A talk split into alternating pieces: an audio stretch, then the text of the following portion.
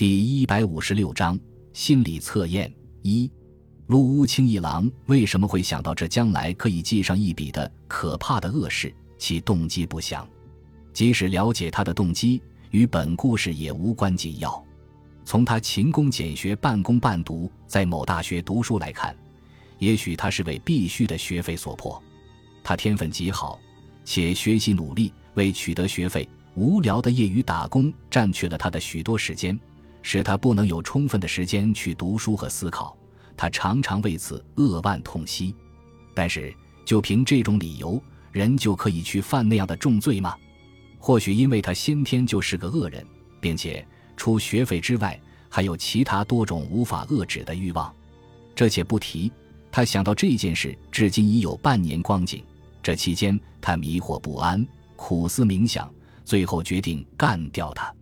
一个偶然的机会。使他与同班同学斋藤勇亲近起来，这成了本故事的开端。当初他并无歹意，但在交往中，这种接近已开始带有某种朦胧的目的，而且随着这种接近的推进，朦胧的目的渐渐清晰。一年前，斋藤在山下一个清静的小镇上，从一户非职业租房人家中租了间房子，房主是过去一位官吏的遗孀，不过他已是年近六旬的老妪。王夫给他留下几幢房屋，靠着从租房人那里取得的租金，他可以生活的舒舒服服。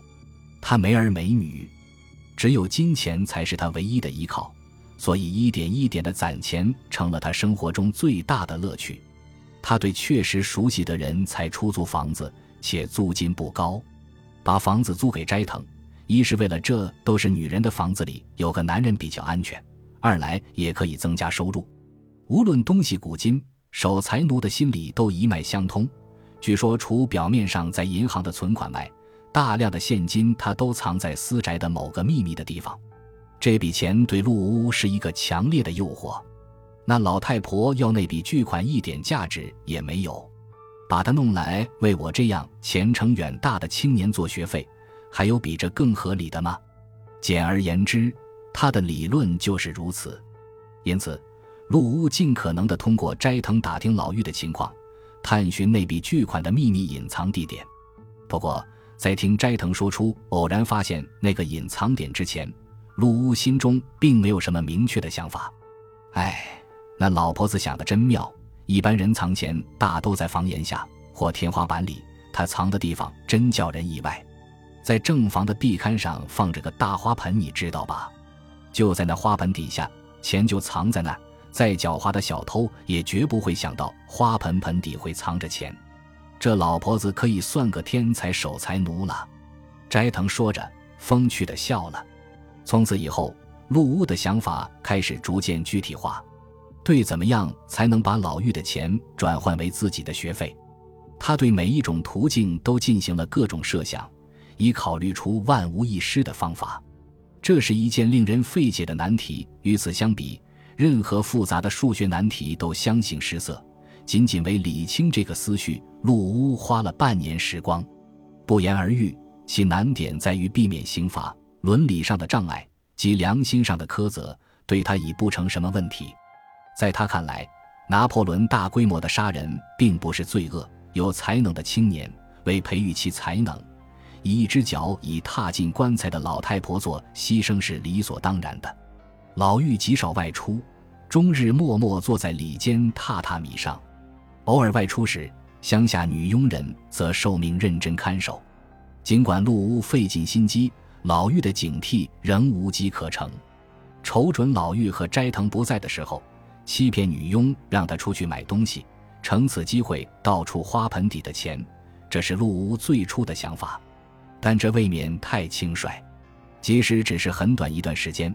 只要知道这个房间里只有一个人，那就可能造成充分的嫌疑。这类愚蠢的方案，陆屋想起一个打消一个，反反复复整整折腾了一个月，可以做出被普通小偷偷盗的假象来蒙骗斋藤或女佣。在女佣一个人时，悄悄溜进房中，避开他的视线，盗出金钱；也可以半夜趁老妪睡眠之时采取行动。他设想了各种方法，但无论哪种方法。都有许多被发现的可能，唯一的办法只有干掉老妪。他终于得出这一恐怖的结论。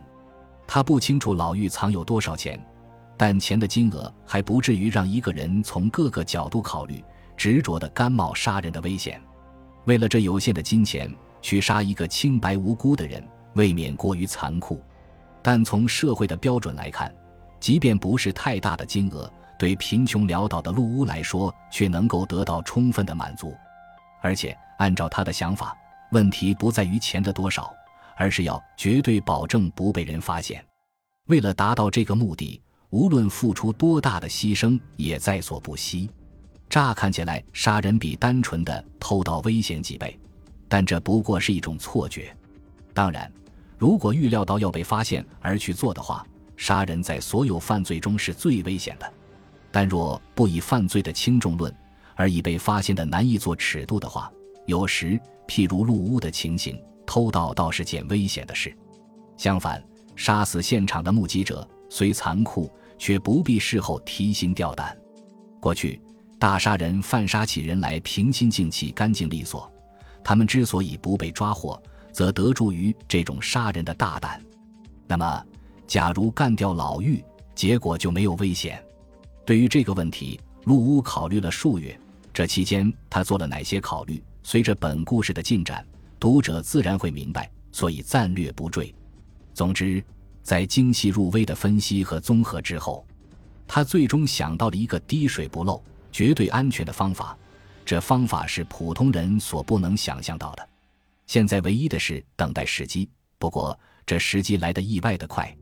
一天，斋藤因学校有事，女佣出去买东西，两人都要到傍晚才能回来。此时正是陆屋做完最后准备工作的第二天。所谓最后的准备工作，这一点需要事先说明，就是确认自从斋藤说出隐藏地点后，半年之后的今天前是否还藏在原处。那天即杀死老妪的前两日，他拜访斋藤。顺便第一次进入正房，与那老妪东拉西扯的聊天，话题逐渐转向一个方向，而且时不时的提到老妪的财产以及他把那笔钱财藏在某个地方的传说。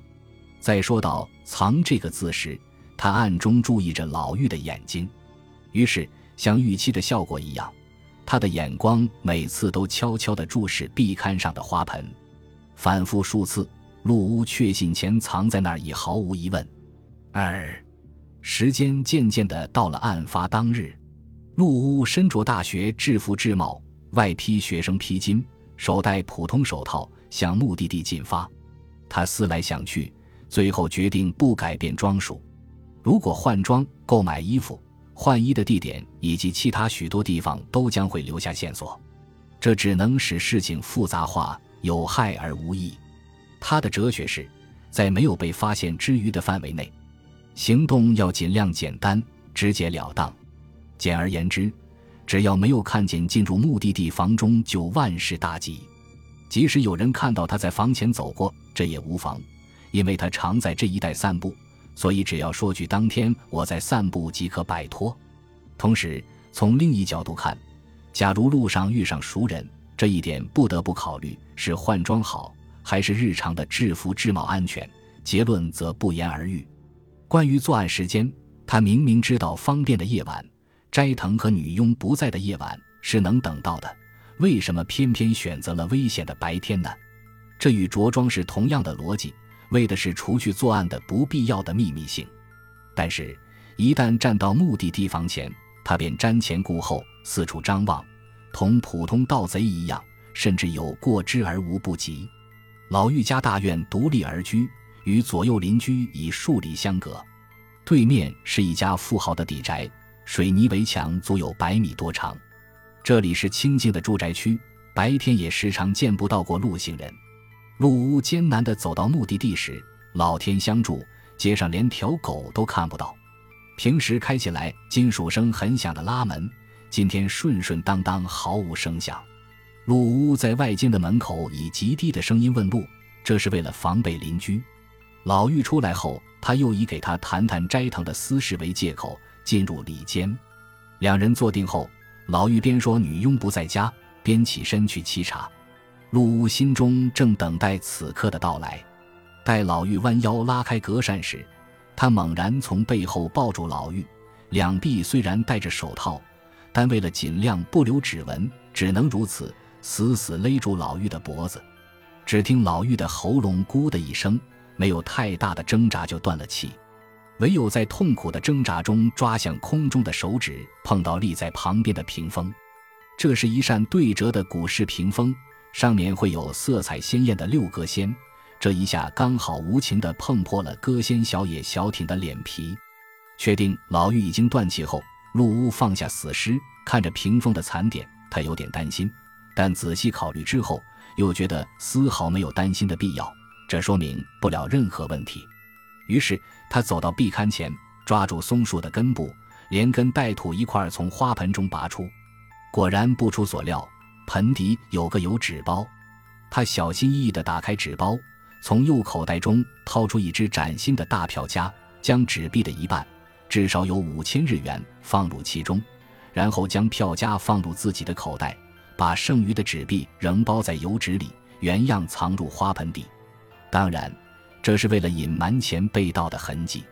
老玉的存钱数只有老玉一人知道，虽然只剩下一半，但谁也不会怀疑钱已被盗。感谢您的收听。喜欢别忘了订阅加关注，主页有更多精彩内容。